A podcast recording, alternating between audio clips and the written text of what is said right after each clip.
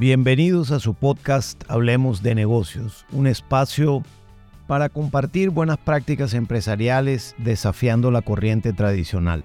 Mi nombre es Johnny Fayad, soy empresario, profesor universitario con más de 29 años de experiencia profesional.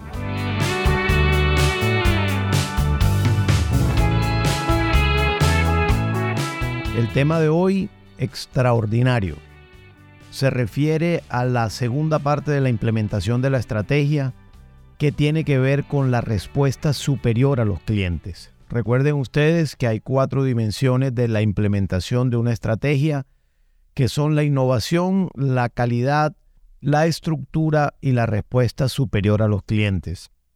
Hoy voy a hacer énfasis en la respuesta superior a los clientes, dado que es importante aclarar qué significa la respuesta superior a los clientes. No solamente es un tema que alguien pudiera pensar de servicio al cliente técnicamente hablando, que lo incluye, pero es aún más importante la respuesta superior a los clientes porque hace referencia a las promesas que la compañía le hace a sus segmentos de mercado.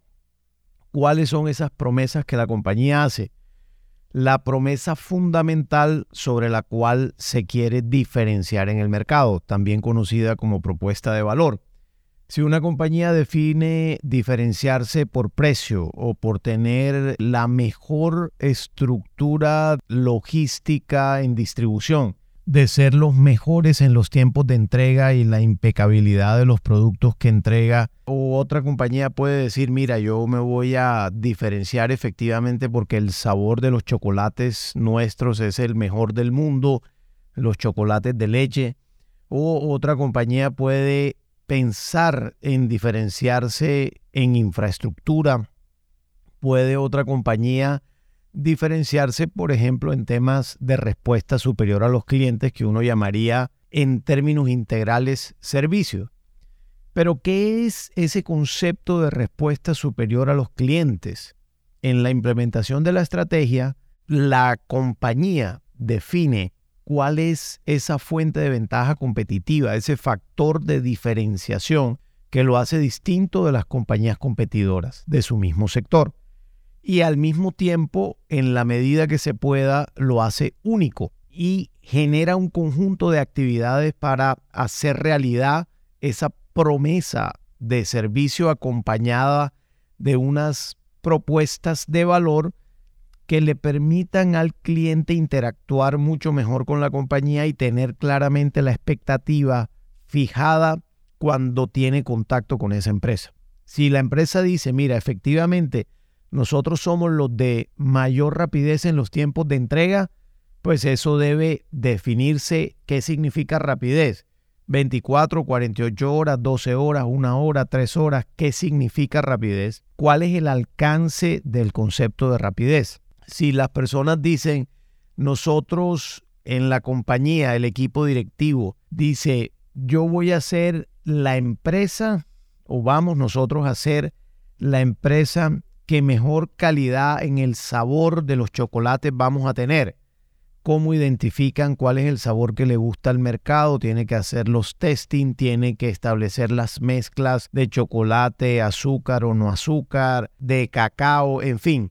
Debe establecer claramente una fórmula que le permita destacarse en el segmento de mercado objetivo al que va. Posiblemente el mejor chocolate para una zona de un país es distinto que para otra zona o por supuesto para un país es distinto de otro. Por lo tanto hay que tener la forma de implementar ese nivel de promesa o esa propuesta de valor es la clave para poder brindar respuesta superior a los clientes. Hay compañías que tienen lemas, que tienen como criterio comunicar lo que significa una respuesta superior al cliente. Ejemplo, una de las compañías más importantes de venta por Internet, dicen tal vez que es la compañía más grande del mundo que vende por Internet, algunas veces lanza unos lemas en relación con sus promesas de compañía, de estratégicas, y dice, nosotros tenemos obsesión por el cliente.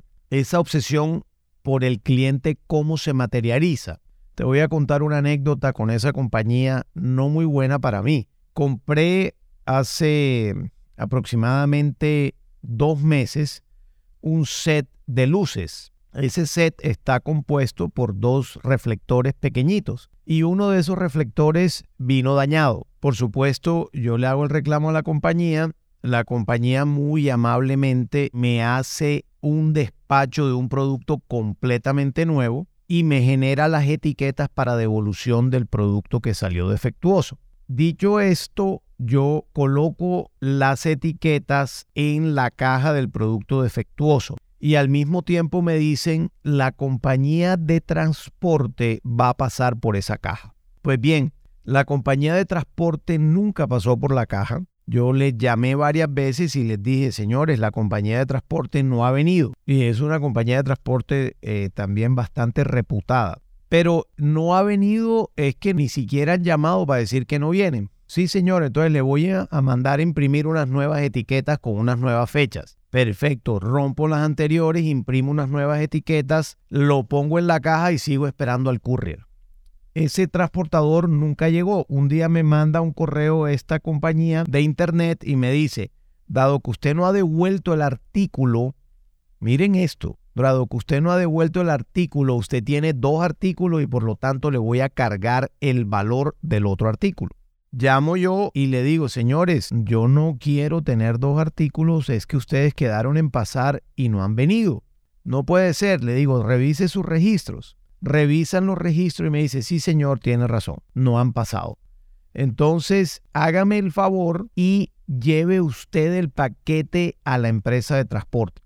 Primer punto que hace que ese concepto de obsesión por el cliente en este conjunto de actividades específicas en la práctica no cumple con ese lema o esa premisa de valor que en algún momento la compañía estableció le digo yo, ¿por qué tengo que llevarlo a la compañía de courier si yo no compré en ningún punto de venta? Es que ellos nos han dicho que no van a recoger, que el cliente debe llevarlo. Le digo, listo, ¿hasta cuándo tengo plazo para llevarlo entonces? Me dan un nuevo plazo, me mandan unas nuevas etiquetas, yo las coloco en la caja y al día siguiente me cargan el valor nuevamente del producto. Llamo por teléfono y me dicen, sí señor, se lo tenemos que cargar por la demora. Digo, pero la demora no es problema mío, señor, la demora es porque el courier nunca vino. Total, me cargaron, fui a devolverlo, me dijeron en algún momento, cuando usted lo devuelve y lo recibamos, dos semanas después le hacemos el reembolso. Lo devolví, lo tienen hoy día en la compañía y me dicen que no me van a reembolsar la plata porque me demoré más de la cuenta en hacer la devolución. ¿Cómo les parece este tipo de actividades en relación con una devolución en una compañía que tiene la premisa de ser obsesionada por el cliente? Pues por supuesto que allí la propuesta de valor no se cumple. Y al no cumplirse la propuesta de valor, ¿cuál es el riesgo? Que los clientes no quieran seguir teniendo una relación con esa compañía como es mi caso, muy complicado que yo vuelva a comprar algo en esa organización porque ahora mismo tengo los dos cargos, un producto devuelto y uno en mi casa que está funcionando correctamente. Total, no me quieren devolver la plata, que lo cual es absolutamente absurdo. Tienen el producto allá y me dicen que la única manera de que me devuelvan los dos cargos es que yo mande el otro producto que tengo aquí en mi casa. O sea, una cosa loca, aterradoramente loca, que no tiene ningún tipo de presentación empresarialmente hablando de lo que se refiere a un conjunto de actividades que debe hacer realidad una propuesta de valor que se ha definido de manera genérica para todas las actividades de la compañía, pero en este caso, conmigo como cliente, ese conjunto de actividades que obedece a unas políticas de esa compañía no contribuyen a que la promesa de servicio efectivamente establecida se cumple. De otro lado, esto no quiere decir que las compañías no cometamos errores. Por supuesto que todas las compañías cometen errores. El tema es cómo se reacciona cuando se comete el error hacia el cliente.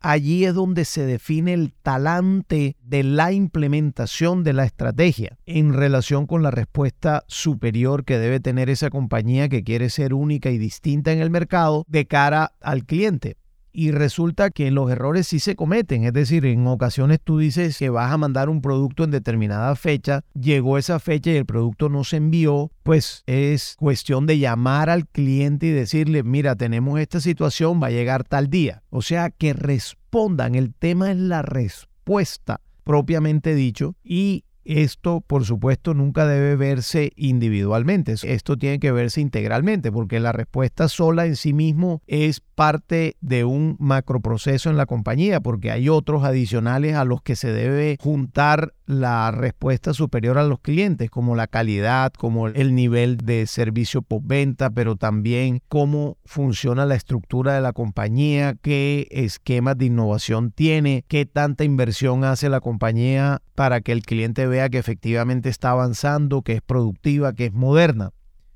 Pero en este caso, no es un tema de que la gente pudiera no prestar el mejor servicio en algún momento, disculparse por eso y seguir adelante y cumplirle al cliente. Eso es lo esperado, eso es lo indicado. El error dónde está o la oportunidad de mejoramiento dónde está en el conjunto de actividades que se realizan para hacer verdad esa propuesta de valor.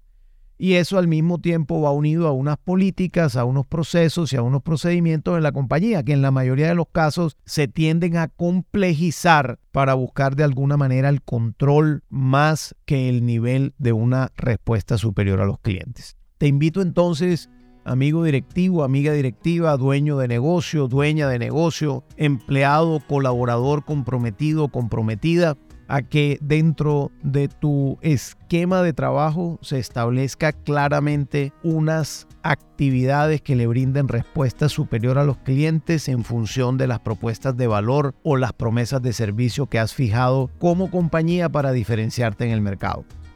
Si te gustó este podcast, por favor compártelos con aquellos que consideres les pueda interesar al mismo tiempo te invito a suscribirte a mi podcast a través de Apple Podcast o de Spotify o de Google Podcast, mi podcast Hablemos de negocio. Un abrazo.